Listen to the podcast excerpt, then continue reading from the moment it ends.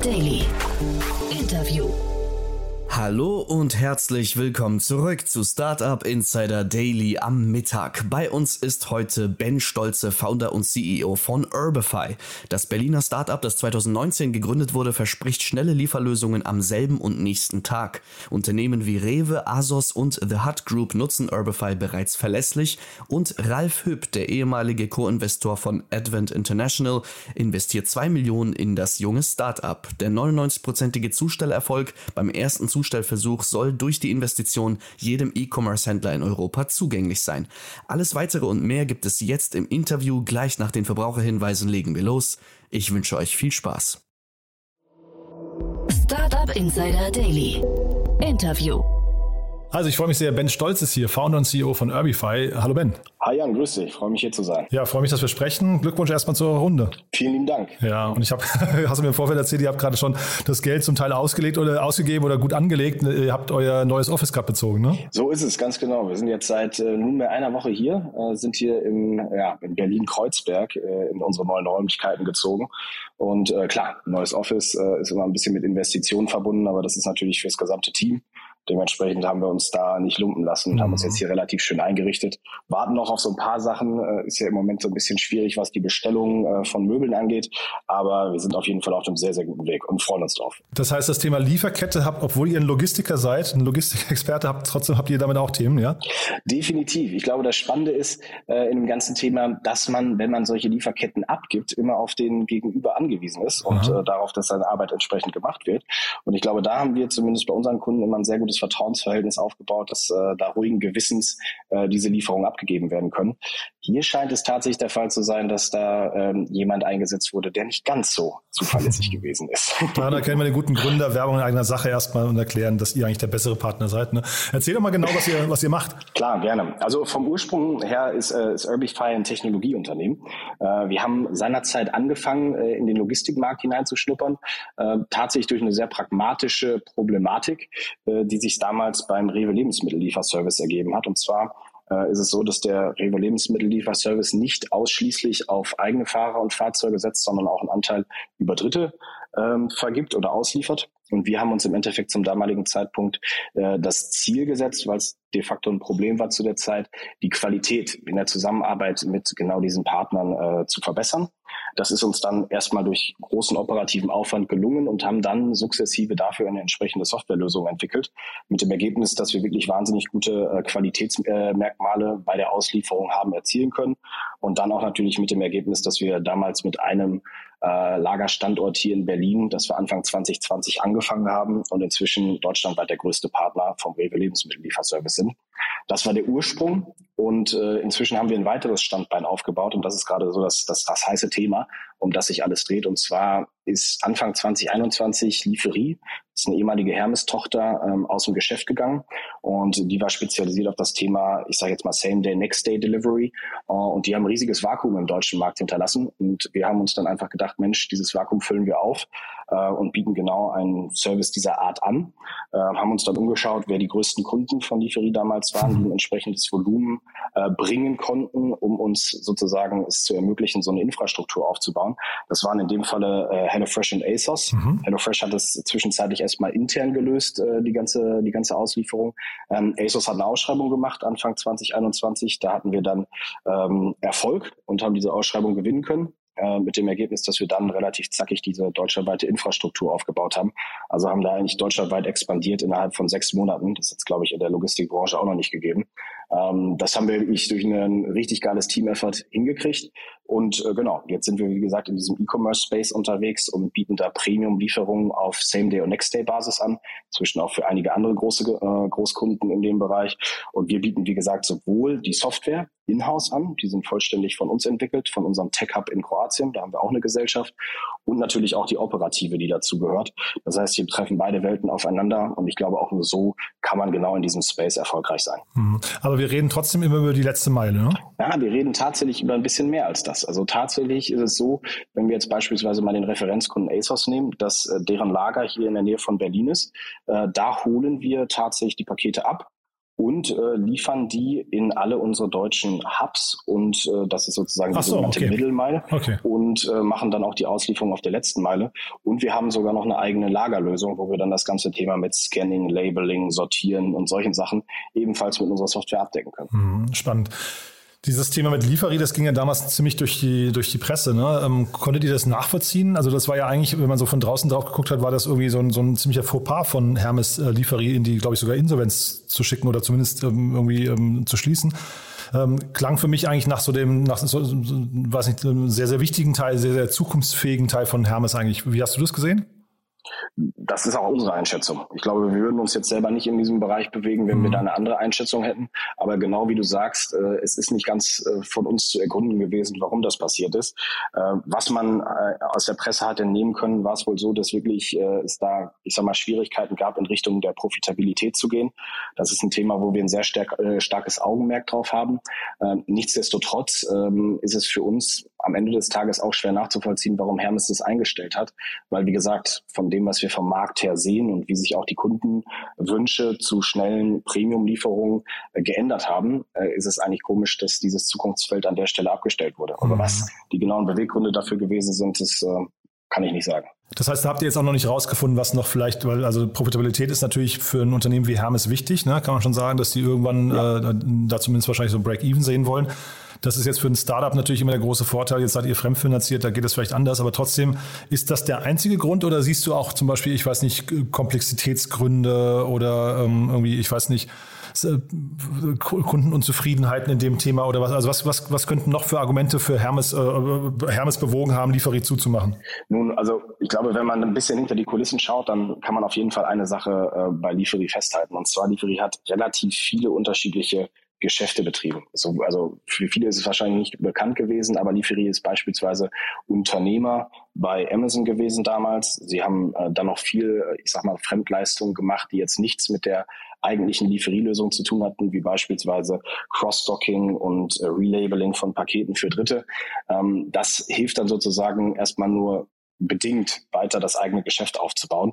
Äh, Im Zweifel ist das profitabel, das mag dann auch Spaß machen, aber am Ende des Tages ist äh, dieses gesamte Logistikgeschäft natürlich ein Volumengeschäft und da ist es eigentlich ausschließlich interessant, wie viel Volumen äh, man durch die eigene Infrastruktur schiebt äh, und dementsprechend glaube ich, dass man sich da eventuell verzettelt hat. Das ist wie gesagt eine Mutmaßung ähm, und dann auch entsprechend, wie du richtig gesagt hast, diese Komplexität, die dann natürlich auch in einem entsprechend größeren Overhead resultiert, äh, da im Endeffekt vielleicht dafür gesorgt hat, dass die Zahlen nicht so gestimmt haben.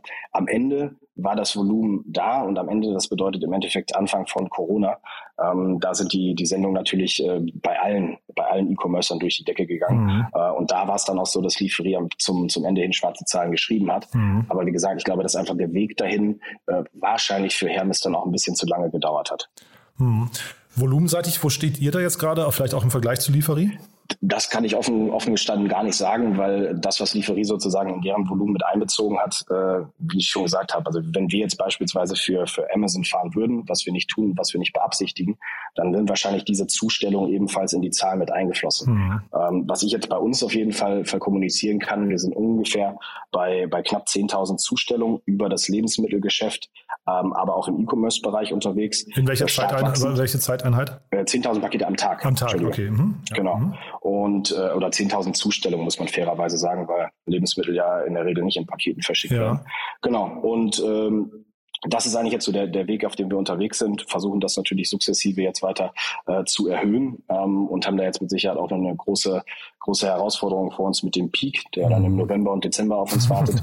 Und da wird äh, Sicherheit noch einiges auf uns zukommen, aber wir haben auch eine, eine prall gefüllte Sales Pipeline. Deswegen ähm, werden wir auch da einige Maßnahmen noch ergreifen müssen, damit die Infrastruktur äh, diese Volumina auch weiter stemmen kann. Mhm. Aber 10.000 Pakete am Tag ist ja schon echt noch eine Hausnummer, ne? muss ich sagen. Also Hut ab davor. Ähm, da habt ihr, habt ihr euch gut etabliert, ja.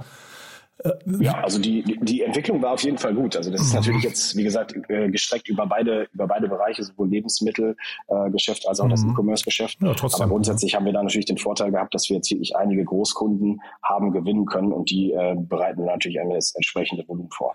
Ja, wie ist das? Also Stichwort Großkunde, du hast ja HelloFresh gerade schon angesprochen, dass die jetzt quasi also von Liefer- Lieferie raus sind. Ich glaube, das war sogar schon vorher angekündigt, ne? dass sie dann äh, anfangen, das auch quasi mal selbst zu probieren. Ähm, wann ist denn, wann ist es denn für ein Unternehmen sinnvoll, sinnvoller, eine eigene Flotte aufzubauen? Ist das, die, ist das nur die Größe oder ist es vielleicht hinterher auch die Kundennähe, die man haben möchte oder was gibt es da noch für Faktoren? Ja, das ist tatsächlich eine berechtigte Frage. Wir haben natürlich äh, oder wir vertreten natürlich die, die Haltung, dass es am besten so ist, dass man immer versucht, äh, über jemanden zu, zu arbeiten, der grundsätzlich logistisch Pakete oder Sendungen konsolidiert. Mhm. Also der, der, der Experte quasi, ja? Genau, mhm. exakt. Und das, mhm. das ist, glaube ich, das, was, was, was wir in der Perspektive als, als ratsam sehen. Ähm, das hält aber tatsächlich gewisse große Player nicht davon ab, diesen Schritt anders zu gehen, nämlich zu sagen, hey, wir machen das in-house, äh, analog Rewe, die es jetzt für, für einen Teil noch machen, HelloFresh genauso. Ähm, allerdings muss man bei beiden, sowohl Rewe als auch HelloFresh sagen, dass das ja nicht 100 Prozent in-house geschieht. Also das heißt, da werden natürlich viele oder größere Anteile ähm, des Volumens werden intern versandt. Aber ich sag mal so, die Logistiker, die das dann ausliefern, da ist immer noch ein relativ großer Anteil extern. Und ich glaube, dass das auch der richtige Weg am Ende des Tages ist, weil wenige dieser Firmen, sei es jetzt ein Rewe, sei es jetzt ein, ein HelloFresh, Expertise haben in dem Umfang, um dann auch diese ganzen anderen Herausforderungen, die damit einhergehen, wie beispielsweise Fahrpersonal zu rekrutieren, wie mhm. beispielsweise Flottenmanagement zu betreiben, dass äh, diese Aufgaben dann auch in einer entsprechenden Qualität bewerkstelligt werden können, dass das Ganze am Ende des Tages auch noch profitabel ist und Spaß macht. Aber ich höre auch raus, eure Kernkompetenz soll sein, Pakete zu versenden und wahrscheinlich auch nicht die größten Pakete. Ne? Dann, also ich vermute mal sowas wie jetzt sagen wir mal Flaschenpost zum Beispiel würdet ihr nicht machen wollen, ne? Nein, also das ist tatsächlich so, ähm, ich sag mal, da, da gibt es auch Spezialisierung im gesamten Markt. Das heißt, wenn man jetzt meinetwegen große Sperrgut oder ähnliches verschicken möchte, mhm. da gibt es Player wie GLS oder sowas, mhm. die können das gut, die sind mhm. darauf spezialisiert. Wir sind wirklich darauf spezialisiert, das ganze Thema E-Commerce anzugehen. Das heißt, kurze Laufzeiten äh, für die Endkunden, ein später Order-Cut-Off. Das heißt, die Kunden können bis Mitternacht im Online-Shop bestellen äh, und bekommst noch am nächsten Tag von uns geliefert. Zustellzeiten zwischen 16 und 21 Uhr, sprich zu der Zeit, wenn die Kunden auch tatsächlich zu Hause sind und angetroffen werden können. Und das ist sozusagen unser Steckenpferd. Das bedingt sich sozusagen dadurch, dass wir natürlich dann im E-Commerce kleinere Pakete haben. Das heißt, wir haben jetzt keine Ahnung, nicht äh, keine Computer oder dergleichen, äh, wo dann auch gut und gerne mal ein paar paar Kilo zusammenkommen oder irgendwelche sperrigen Sachen wie äh, wie Flaschenpost, das, was du gerade angesprochen mhm. hast, das sind die Dinge, die wir nicht machen, mhm. weil die auch tatsächlich sehr stark unsere Infrastruktur beanspruchen. Mhm. Äh, und da versuchen wir schon, ich will nicht sagen, uns die, die Rosinen rauszupicken, das wäre falsch, aber da schon eine, eine, gute und ausgewogene Mischung zu haben, um, äh, wie gesagt, einfach, ich sag mal, wie soll ich das ausdrücken? Die Pakete sollen auf jeden Fall nicht allzu groß sein. Mhm. Wie schaust du denn auf diesen ganzen Lebensmittel-Lieferdienstmarkt? Wir haben da ganz, ganz verschiedene Modelle. Ne? Jetzt seid ihr nah an Rewe dran, äh, aber Rewe hat ja eine ich sag mal, eine sehr, steht oft auch in der Kritik, weil sie zu wenig Lieferfenster haben übrigens. Ne? Ähm, ist immer so das ja. Beispiel, was man da heranzieht, wenn man sagt, wie es eigentlich nicht laufen soll. Aber dann haben wir ja quasi diese ganzen Milchmann-Produkte oder Methoden, ne? Picknick zum Beispiel. Oder wir genau. haben so Sachen wie äh, dann auch Gorillas oder auch Flaschenpost ist ja irgendwo auch in dem Markt unterwegs. Die kommen dann quasi mit dem vom Getränkebereich her, also von dem sperrigeren Bereich, aber haben trotzdem Lebensmittel mit dabei. Wie wird er sich entwickeln? Wer wird da das Rennen machen? Das ist eine sehr gute Frage. Also prinzipiell, was wir in der, in der, in der Branche wahrnehmen, es ist sehr, sehr fragmentiert inzwischen. Das bedeutet, äh, genau das, was du gesagt hast, du hast meinetwegen den Wocheneinkauf beim Rewe-Supermarkt, wo du dann, ich sag mal, vielleicht eine Woche im schlimmsten Fall im Voraus planen musst, um dein Lieferzeitfenster zu bekommen. Da bekommst du aber entsprechend großes Sortiment. Du hast äh, die Anbieter, die ein ähnliches Sortiment anbieten, aber ein anderes Konzept fahren. Ne, das Milk Run-Prinzip, das ist tendenziell natürlich eine feine Sache für den Anbieter. Für den Kunden ist es allerdings auch so, dass er dann nur zu bestimmten Tagen seine Lieferung erhalten kann, was dann auch nicht immer ähm, sozusagen im Interesse des Kunden ist. Aber sehr planbar, ne, muss man sagen. Ja, ja absolut, ja, absolut, ja. das auf jeden Fall. Mhm. Und äh, die, die anderen Anbieter, sage ich jetzt mal im Quick Commerce, sage ich mal, das ist dann so eher die Gorilla-Schiene. Flaschenpost ist nochmal ein bisschen anders mhm. geartet aufgrund der Spezialisierung mit den Getränken. Ich glaube, das ist auch nochmal ein Case, ähm, der auch was die Rentabilität angeht, sich vielleicht eher ausgehen wird oder schneller ausgehen wird als das klassische und herkömmliche Lebensmittelgeschäft. Mhm. Ähm, aber du hast auch noch andere Anbieter, sei es jetzt Knusper oder sei es auch ein, ein, ähm, ein ja, jetzt habe ich den Namen vergessen. Aber Knusper würde ich jetzt zum Beispiel als Picknick-Konkurrenten sehen, ne? Also das ist so die gleiche Ecke, ne, glaube ich, oder? Ja. Ähnlich, mhm, ähnlich, ja. genau. Aber was, was man da halt wirklich sagen muss, die haben, haben natürlich Beispiel gegenüber Rewe ähm, gewisse, gewisse Vorteile, wenn sie jetzt neu in den Markt kommen, dass sie gewisse, gewisse Legacy in der Stelle nicht haben. Rewe ist ja schon relativ lange in dem ganzen Bereich unterwegs. Mhm. Ähm, das, das, das kann man auch erkennen. Aber ich glaube, dass sich da am Ende des Tages wirklich nur die durchsetzen werden, die eine entsprechende Größe haben. Weil am Ende des Tages ist es wie in fast jedem anderen logistischen mhm. Bereich so, die Dropdichte ist entscheidend. Mhm. Und da muss man ganz ehrlich sagen, da hat Rewe einen enormen Vorteil gegenüber vielen anderen, die jetzt neu in den Markt hineindringen, weil sie einfach schon so groß sind und auch als, ich sag mal, aus der deutschen Konsumentenperspektive auch immer die erste Go-To-ID mhm. sind, wenn es um das Thema Lebensmittel geht. Deswegen, da wird sich, da wird sich einiges tun. Was ich anzweifle, ist tatsächlich, dass sich das in dem, in dem Quick Commerce so stark etablieren wird, äh, eben weil die Margen einfach so gering sind und das, was da inzwischen an einem Rad gedreht wird, was man tatsächlich auch sehen kann, viel davon ist äh, durch Investorengelder subventioniert. Da bin ich noch etwas skeptisch. Ich lasse mich gerne eines mhm. Besseren belehren, mhm. aber ich glaube, dass es wirklich nur dann gehen wird, wenn man ein vergleichsweise großes Sortiment hat mit sehr effizienten Prozessen und dann entsprechend auch einer großen Dropdichte bei den Endkunden. Äh, Quick Commerce, die, die Skepsis teile ich. Ähm, es könnte natürlich auch ein Modell sein für Rewe, ne? irgendwann zu sagen, wir, wir, wir wollen da den, den Kundenservice erhöhen und wollen genau dieses Thema Liefergeschwindigkeit eigentlich in den Mittelpunkt stellen, weil das ist also für mich eigentlich gar nicht nachvollziehbar, dass jemand wie Rewe das noch so, weiß nicht, so, so dürftig eigentlich, äh, dürftig da performt. Ne? Ähm, ja, die sind ja bei, bei Flink investiert. Ne? Also ja. wir haben ja tatsächlich sich da, daran beteiligt und das mhm. muss man auch ganz ehrlich sagen, ist ein enormer Vorteil, den Flink inzwischen hat, auch gegenüber einem Gorilla das, mhm. weil natürlich durch die Einkaufsmöglichkeiten und Konditionen, die Rewe dann auch einem Flink bieten kann, mhm. wird das ganze Thema Quick Commerce für die dann natürlich auch nochmal attraktiver. Das heißt, deswegen, da ist wahrscheinlich die Messe noch nicht gelesen, aber ähm, die sind da schon auf Zack, würde ich jetzt mal sagen, was diese ganzen Bewegungen angeht. Und ich glaube, mit dem Investment an Flink mhm. haben sie, glaube ich, da auch schon mal den richtigen Schritt gemacht, beziehungsweise mhm. sich in diese Richtung auch noch die Tür offen gehalten. Ja, waren aber auch bei Durst investiert, glaube ich, wenn ich mich richtig erinnere, haben das wieder verkauft. Ne? Und äh, ja. Äh, zeitgleich bei Gorillas ist ja, glaube ich, Kaufland zumindest ein Partner. Ja, ich weiß nicht, ob, ob investiert, aber zumindest äh, Partner die mit denen. Also das ist schon irgendwie, glaube ich, ganz spannend von außen zu betrachten. Aber lass uns mal über diese, über diese ähm, Psyche nochmal des, ähm, äh, des, des, ähm, äh, sag mal, des Endkunden sprechen kurz, weil ihr konzentriert euch ja jetzt, äh, hast du gesagt, Same Day oder maximal Next Day, habe ich richtig verstanden. Ne? Das ist ja quasi euer, äh, so ein bisschen euer Claim also, fast, ne? euer, euer Kundenversprechen. Genau. Ne? Also ja. die, die, die Positionierung ist eigentlich genau zwischen dem, ich nenne es jetzt mal Quick Commerce beziehungsweise mhm. Instant Delivery mhm. und auf der anderen Seite des, des, äh, des Continuums haben wir äh, die Kollegen aus dem Standardgeschäft, also ich sage jetzt mal DRL Hermes, wo man dann nach äh, zwei, drei Tagen sein Paket bekommt. Mhm. Äh, wir sind genau in der, in der Mitte positioniert. Das heißt, äh, wir konsolidieren auf jeden Fall, um mhm. die Effizienz zu schaffen, was man ja im Quick Commerce nicht immer äh, gewährleisten kann. Aber wir sind natürlich jetzt nicht äh, in der Trägheit oder in der, der Langsamkeit verhaftet, wie das jetzt beispielsweise die großen Player sind. Mhm. Das heißt, wir sind genau in diesem Sweet Spot zwischen, zwischen Quick Commerce und äh, Standard Carrier positioniert. Mhm. Und da hast du ja jetzt zum Beispiel auch einen Quick Commerce Anbieter wie Arrive zum Beispiel, ne? die die, äh, ja irgendwo äh, theoretisch euch auch die Butter vom Brot nehmen könnten. Siehst du die als, als Wilderer in eurem Bereich oder ist das, ist das ein ganz anderes Thema? Ich würde sagen, das ist ein anderes Thema insofern, als dass äh, die Kollegen A, das ganze Thema unkonsolidiert, also unkonsolidiert machen, dadurch, dass sie eine Ship-from-Store-Lösung haben. Mhm. Äh, das ist zumindest das, was sie bisher, bisher gemacht haben. Es kann sein, dass sie vielleicht jetzt demnächst auch Fulfillment Center aufbauen.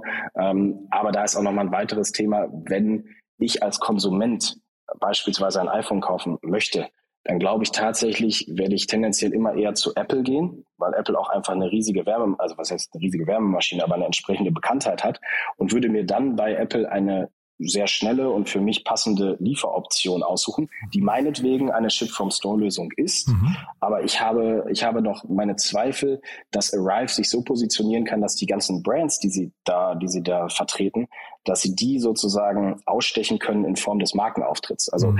wenn ich mir sage, ich kaufe mir ein iPhone, dann denke ich an Apple, ich denke noch nicht an Arrive. Mhm. Und ich glaube, das wird nochmal eine wichtige Aufgabe sein von den Kollegen, da sich entsprechend zu positionieren. Mhm. Und da muss man auch fairerweise sagen, wir haben ja auch ein Same-Day-Angebot und wir haben auch eine Ship-from-Store-Komponente. Mhm. Ähm, und da würde ich jetzt sagen, wir nehmen uns da nicht direkt die Butter vom Brot, weil die Kunden, die wir da bedienen, das sind auch entsprechende, ich sage jetzt mal Volumenkunden. Das heißt, da werden dann auch pro Store am Tag einige Lieferungen rausgeschickt. Mhm. Und die Frage, die es bei den, bei den Arrive-Produkten noch für mich zu klären gibt, sind es Produkte, die in einer entsprechenden Regelmäßigkeit gekauft werden. Mhm. Also ich kann für mich sprechen, so regelmäßig kaufe ich kein iPhone oder, oder ähnliche mhm. oder ähnliche Artikel, die jetzt vielleicht bei Arrive äh, im Sortiment enthalten sind. Mhm. Ja, ich will keine Werbung machen für Arrive. Ich habe da noch nie bestellt, aber ich weiß von Leuten, die das, die, die mehrfach einen Geburtstag vergessen haben und dann dann immer da quasi äh, zugegriffen haben, weil sie halt quasi für jemanden, der seinen Kalender nicht im Griff hat, dann zumindest äh, eine gute Option sind. Ähm, trotzdem könnte es ja sein, und vielleicht, ich wollte ja über die, die Kunden oder die Kundenerwartung sprechen und die Psyche. Ähm, was, was hat denn quasi, also warum ist denn dieses Thema schnelle Lieferung überhaupt so wichtig? Also das, das äh, ist mir noch gar nicht ganz klar. Und vielleicht kannst du das mal versuchen zu beziffern, wenn man jetzt bei dem Beispiel iPhone bleiben würde. Wenn jetzt ein Apple bei sich im Checkout anbieten würde, ich weiß nicht, ein iPhone, was kostet es, 1000 Euro, sagen wir mal, und äh, Same-Day-Delivery oder du, du, bekommst es in 30 Minuten für äh, 1020 Euro. Ist das, ja. ist das ein Case, wo du sagst, das ist ungefähr die Größenordnung, wo das für, für, für Leute interessant wird? Oder was hat das hinterher für einen Wert? Ja, das ist tatsächlich eine, eine, eine sehr spannende Frage. Also grundsätzlich ist ja die Abwägung äh, Cost-Benefit. Und ich glaube, der Benefit ist auf jeden Fall da, wenn die Lieferzeit oder der, der Zeitraum zwischen Bestellung und Erhalt der Lieferung, dass der nicht zu groß wird. Mhm. Die Frage ist dann noch, wie viel Zahlungsbereitschaft existiert bei dem Kunden, um diese Zeit weiter zu verkürzen. Also genau das, was du gesagt hast, gerade dein Beispiel, ähm, ein Freund oder Freundin hat vergessen, äh, ich brauche noch ein Geburtstagsgeschenk, da ist die Zahlungsbereitschaft wahrscheinlich etwas höher. Wenn du aber sagst, hey, ich habe mein aktuell laufendes iPhone, ich würde gern das neue iPhone haben, aber mein jetziges funktioniert auch noch, dann ist es für mich wahrscheinlich einerlei zu sagen, ob ich es jetzt heute noch bekomme oder morgen. Äh, eine Woche will ich aber auch nicht drauf warten, weil da habe ich, ich habe es jetzt, jetzt gekauft und jetzt möchte ich es auch gerne möglichst zügig haben. Und ich glaube, das ist, das ist im Endeffekt die Abwägung. Ich glaube, was man festhalten kann, rein psychologisch, äh, die Customer Experience ist natürlich umso besser, desto weniger Zeit zwischen Bestellung und tatsächlichem Erhalt des Produktes liegt. Aber da geht dann sozusagen immer noch mal das Thema mit einher, was ist denn auch der Preispunkt oder die Preisbereitschaft für den Kunden, ähm, die Lieferung noch schneller zu bekommen. Und das ist, glaube ich, eine Abwägung. Da sehen wir zumindest am Markt ganz unterschiedliche Ausprägungen. Es gibt, wie du gerade beschrieben hast, Situationen, wo das relativ, wo die Zahlungsbereitschaft relativ hoch ist. Es gibt andere, wo die, die Zahlungsbereitschaft gar nicht vorhanden ist. Es mhm. kommt immer auf den jeweiligen Fall an. Mhm. Jetzt haben wir noch gar nicht über die Runde gesprochen. Ähm, ich bin aber auch gar nicht sicher, von wann diese Runde ist. Ich habe gesehen, bei Crunchbase wurde sie announced schon im Juni. Äh, die Meldung habe ich gesehen, hier ist von Ende Juli. Äh, ja, hol uns doch mal ab. Ja, äh, tatsächlich ist es so, dass wir ähm, die Gespräche schon relativ früh aufgenommen hatten und wir haben uns auch tatsächlich ganz bewusst für einen Investor entschieden, mit dem wir diese Gespräche aufgenommen haben.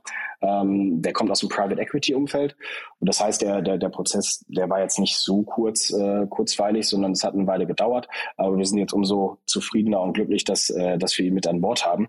Äh, um das jetzt sozusagen äh, mal aufzuklären, tatsächlich ist im Juli sozusagen die Runde, die Runde durchgegangen und im Juli haben wir dann mit der Kommunikation begonnen. Deswegen seitdem ist es offiziell. Hintergrund zu dem, zu dem Investor, ähm, sein Name ist Ralf Hub. Er ist, ähm, wie gesagt, relativ bekannter Private Equity Investor in, in Deutschland.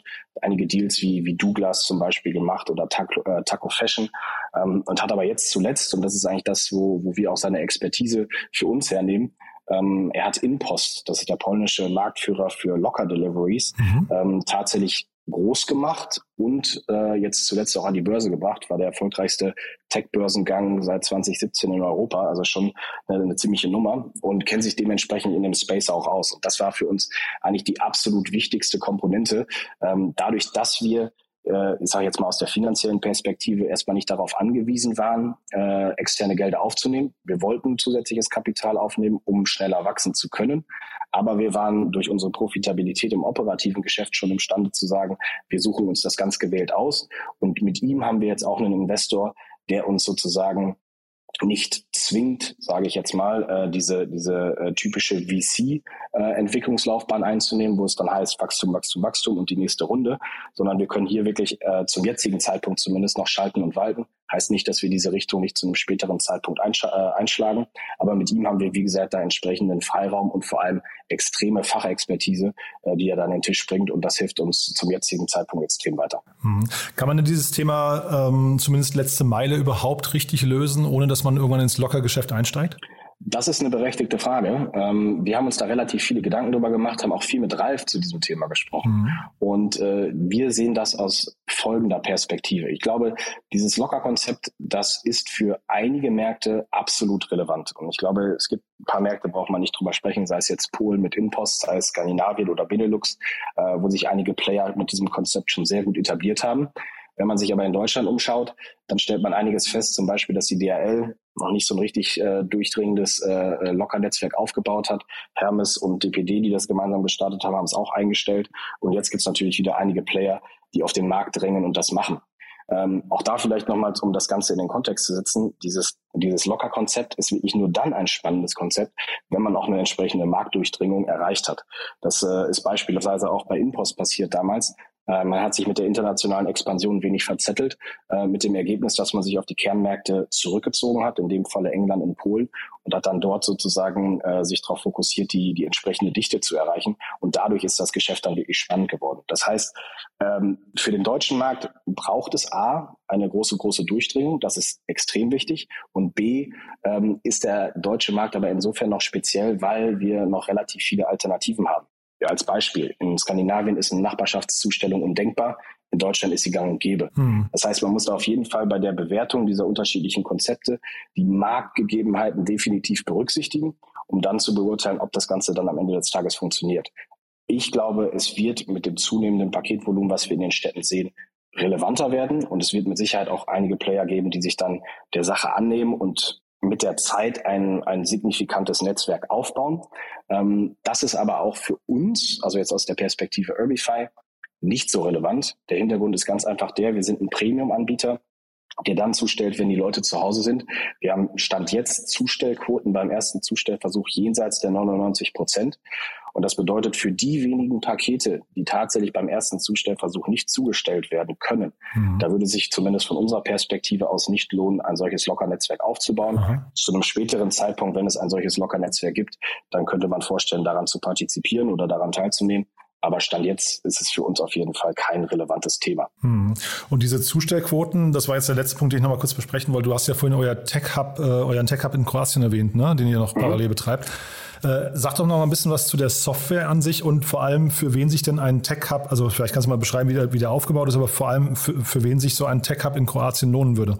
Ja, grundsätzlich ist es so, dass äh, wir unseren Ursprung ja als, als in, der, in der Softwareentwicklung haben. Das heißt, wir haben ja wirklich mit Softwareentwicklung begonnen und sind dann sukzessive in Richtung äh, operatives Geschäft gewachsen Verstehe. und dann mhm. stärker das, das Thema Logistik aufgebaut. Das heißt, mhm. das kommt sozusagen ein bisschen aus dem Heritage. Aber äh, ich glaube, dass das ein extrem relevanter Punkt ist, weil das ist auch eine Sache, die wir ähm, bei vielen anderen Playern in Deutschland beobachten können, sei es jetzt schon, ich sag mal, länger etablierten Playern im, im Markt, äh, die so ein bisschen in diesem E-Commerce-Space unterwegs waren, aber auch gerade jetzt bei neuen, äh, neue Anfängern, sage ich jetzt mal, die auch äh, unsere Konkurrenz in Anführungszeichen darstellen. Viele von denen nutzen äh, White-Label-Lösungen, aus beispielsweise aus den USA, ähm, die dazu führen, dass sozusagen die eigene Innovationskraft eingeschränkt wird durch die Möglichkeiten, die an der, der White-Label-Anbieter bietet oder halt auch nicht.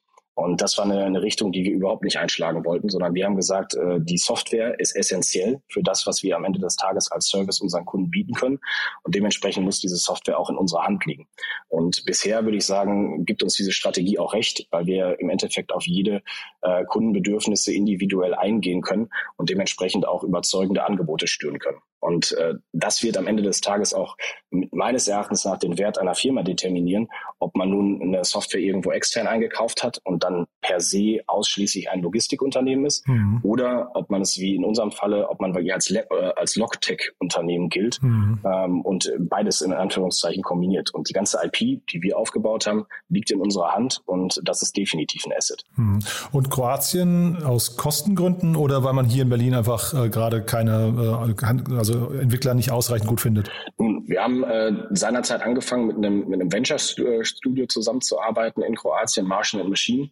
Tatsächlich sind auch jetzt äh, zwei der Kollegen, die äh, Martian and Machine mit aufgebaut haben, äh, Mitgesellschafter bei äh, Urbify. Aha. Und äh, dementsprechend haben wir, haben wir da einen relativ guten Draht äh, und entsprechend auch eine gute Vernetzung vor Ort. Äh, faktisch ist es aber auch genau so, wie du gerade gesagt hast, dass äh, gewisse, gewisse Kostenvorteile natürlich auch noch äh, eine Rolle spielen.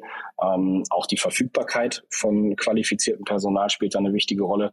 Das heißt, es ist, ich sage mal in Anführungszeichen, erstmal aus der Nähe äh, der, der Personen heraus entstanden. Aber jetzt so im Nachhinein betrachtet ist es auf jeden Fall auch der richtige Schritt gewesen. Und ich glaube, jeder, der, der in, in Deutschland nach qualifiziertem Personal sucht, wird relativ zügig feststellen, dass Remote-Angebote äh, eher Standard sind als die Ausnahme, äh, gerade bei qualifiziertem Personal. Hm. Dementsprechend, glaube ich, sind wir da schon ganz gut aufgestellt. Und Stichwort qualifiziertes Personal, ihr sucht wahrscheinlich nur Mitarbeiter, ne? Absolut. Ja. Also wir sind äh, fortlaufend auf der Suche. Also gerade im Tech-Bereich sind wir sind wir äh, fortlaufend äh, am Screenen und gucken, wer wer unser Team noch bereichern könnte. Aha. Aber auch in anderen Bereichen sind wir gerade dabei. Und dadurch, dass wir jetzt äh, sehr starkes Wachstum hingelegt haben, äh, wie so häufig müssen da jetzt noch einige Prozesse nachgezogen werden. Ähm, das heißt, äh, ich sage jetzt mal Finanzbereiche, also indirekte Bereiche, aber auch im operativen Bereich äh, suchen wir da auf jeden Fall noch äh, qualifiziertes Personal. Und wie gesagt, wenn das hier jemand hört und äh, Interesse hat, wir sind äh, jederzeit offen für Initiativbewerbung. Super. Haben wir sonst was Wichtiges vergessen aus deiner Sicht? Ach, grundsätzlich erstmal nicht, würde ich sagen. Also ein wichtiges Thema, was, was uns noch am Herzen liegt, ich glaube, das ist auch nochmal wichtig äh, anzusprechen. Äh, das ganze Thema Logistik hat ja immer so ein bisschen den, äh, den äh, Ruf, dass das ganze Thema nicht nachhaltig ist. Und ich glaube, das ist eine Sache, wo wir uns als Urbify der Sache definitiv annehmen und auf jeden Fall gestalten wollen. Bedeutet, ähm, wir sind ich sag mal, sehr, sehr vernünftig oder sehr, sehr rational im Umgang mit der ganzen Thematik. Das bedeutet, wir sagen jetzt nicht, von heute auf morgen machen wir alles mit elektrischen Fahrzeugen, ähm, weil das einfach aufgrund von, äh, ich sag mal, Kapazitätsschwankungen beziehungsweise Ladeinfrastruktur äh, beziehungsweise auch der vorhandenen Technologie am Markt gar nicht so ohne weiteres zu bewerkstelligen ist. Aber wir wollen uns ganz äh, sukzessive in genau diese Richtung entwickeln, sodass wir jetzt auch schon knapp 50 Prozent unserer Flotte mit elektrischen Fahrzeugen ausgestattet haben. Und diese, diese Zahl wollen wir kontinuierlich erhöhen, um dann entsprechend auch, ich sag mal, einen, einen positiven Beitrag für die, für die Umwelt leisten zu können, äh, in den Bereichen, in denen wir uns bewegen. Ich glaube, auch das ähm, ist man gerade jetzt in der Verantwortung in der heutigen Zeit, jeder Unternehmer, ähm, gerade jetzt auch die jungen Kollegen, die, die alle mit uns äh, in, in diese Richtung arbeiten, ist das auf jeden Fall noch ein wichtiges, äh, wichtiges Thema, dem, ein Thema, dem wir uns auf jeden Fall äh, stark widmen. Hm. Äh, könnten wir jetzt wahrscheinlich auch nochmal lange darüber diskutieren, ne? weil ich finde natürlich Logistik, also jetzt Lebensmittel äh, weniger, aber Logistik hängt natürlich immer am Konsum hinten dran. Ne? Und äh, ich hätte jetzt fast die Hoffnung, das ist jetzt schlecht für euer Modell hinterher, aber ich hätte fast die Hoffnung, dass man irgendwie weniger konsumiert, jetzt also auch gerade auf, aufgrund der, der makroökonomischen äh, Situationen, aber auch ähm, weil wahrscheinlich so ein Umdenken kommt ne? und dass dann also ne, ich will jetzt nicht sagen, Modelle wie eure nicht mehr gebraucht werden, aber halt eben nicht mehr so boomen, weil ne, letztendlich würden wir uns, glaube ich, alle wünschen, es würde so ein Tick runtergefahren beim Konsum. Oder wie siehst du das? Definitiv. Aber das ist, ein, das ist, glaube ich, ein makroökonomisches Thema, wie du schon richtig angesprochen hast. Ich glaube, wir alle werden gar nicht großartig ähm, auf diese, auf dieses, ich sag mal, auf die Kundenwünsche oder die Kundenerwartungen da Einfluss nehmen können. Äh, zumal es gibt auch sehr viele Unternehmen, die vom Konsum profitieren. Ja, also jetzt, ich sag mal, der gesamte E-Commerce ist im Endeffekt darauf ausgelegt. Das heißt, die werden wahrscheinlich auch nicht großartig dazu beitragen, dass der Konsum äh, gerade im Online-Geschäft abnimmt. Mhm, genau. ähm, nichtsdestotrotz äh, gebe ich dir gebe ich dir vollkommen recht. Eine Sache ist, ist glaube ich ganz klar: Die Volumina, die inzwischen äh, gerade bei der Paketlogistik bewegt werden, die sind für unsere Städte äh, kaum mehr nachhaltig. Mhm. Das heißt, da müssen wir uns auf jeden Fall gute Konzepte überlegen. Äh, wir müssen uns auch nachhaltige Konzepte überlegen. Ähm, da sind wir dran und ich glaube, wir, wir gehen da die richtigen Schritte. Äh, nichtsdestotrotz glaube ich, dass diese Aufgabe eher bei den bei den Logistikunternehmen liegt, als vielmehr bei den bei den äh, E-Commerce-Playern, weil die E-Commerce-Player prinzipiell erstmal ganz andere Absichten und Ziele verfolgen und der Logistiker da deutlich, mehr Einfluss drauf nehmen kann, wie dann die Auslieferung äh, am Ende des Tages erfolgt. Deswegen sehe ich die Aufgabe da tatsächlich bei den Logistikunternehmen. Ich glaube, einige Logistikunternehmen ähm, in der Branche nehmen diese Verantwortung schon wahr, mal mehr, mal weniger. Ähm, aber es muss am Ende des Tages eher darüber gesprochen werden, wie die, wie die Volumina konsolidiert werden können, als, als alles andere. Also es macht ja sozusagen streng genommen macht es keinen Sinn, wenn in meinem Haus beispielsweise der DHL-Mann vorbeikommt und dann Hermes äh, fünf Minuten später nochmal vorbeifährt äh, und jeweils mir ein Paket bringt. Das muss streng genommen nicht sein. But there is one more thing. One More Thing wird präsentiert von OMR Reviews. Finde die richtige Software für dein Business. Also Ben, es ist wirklich sehr, sehr spannend. Als letzte Frage, wie immer, bevor ich dich gehen lasse, wir haben ja eine Kooperation mit OMR Reviews und bitten deswegen jeden unserer Gäste nochmal so ein, ja, ich weiß nicht, ein Alltagstool, ein Lieblingstool, ein Tool, das sie gerne weiterempfehlen äh, möchten, vorzustellen. Und da bin ich sehr gespannt, was du mitgebracht hast. Klar, gerne. Jetzt sind natürlich schon ein paar Tools vorgestellt worden, auch welche, die ich sehr gerne nutze. Aber deswegen möchte ich gerne ein anderes Tool vorstellen, was wahrscheinlich Common Sense ist, aber aus meiner Perspektive gerade eine wahnsinnige Entwicklung hinlegt und das ist Google Meet. Äh, ich glaube, Google hat äh, inzwischen verstanden, dass dieses Thema Kollaboration äh, here is to stay und deswegen sehen wir jetzt gerade, wie sich Google gerade in, in die Richtung entwickelt, äh, Google Meet stärker als Kollaborationstool und nicht mehr nur als, ich sage jetzt mal, Videokonferenztool zu etablieren. Ähm, und deswegen würde ich sagen, bin ich sehr gespannt, was da jetzt in der nahen Zukunft bei, bei Google Meet noch passieren wird. Äh, deswegen mein Tipp auf jeden Fall Google Meet oder die gesamte G Suite, äh, was dahinter hängt, äh, ist auf jeden Fall ein cooles Tool und da wird noch einiges kommen, meiner Meinung nach. One More Thing wurde präsentiert von OMR Reviews. Bewerte auch du deine Lieblingssoftware und erhalte einen 15 Euro Amazon-Gutschein unter moin.omr.com/insider. Also Ben, ganz, ganz großartig. Dann, ich sag mal, toi, toi, toi für die nächsten Schritte und wir bleiben in Kontakt. Wenn es große Neuigkeiten gibt bei euch, sag gerne Bescheid, ja? Das mache ich. Vielen lieben Dank. Mach's gut, Jan. Startup Insider Daily, der tägliche Nachrichtenpodcast der deutschen Startup-Szene. Vielen Dank an Jan Thomas und Ben Stolze, Founder und CEO von Urbify, für das Gespräch. Sie sprachen anlässlich der Investition durch Ralf Hüpp. Das war's auch schon mit Startup Insider Daily für heute Mittag. Ich wünsche euch weiterhin gutes Gelingen und sage Danke fürs Zuhören und bis zum nächsten Mal.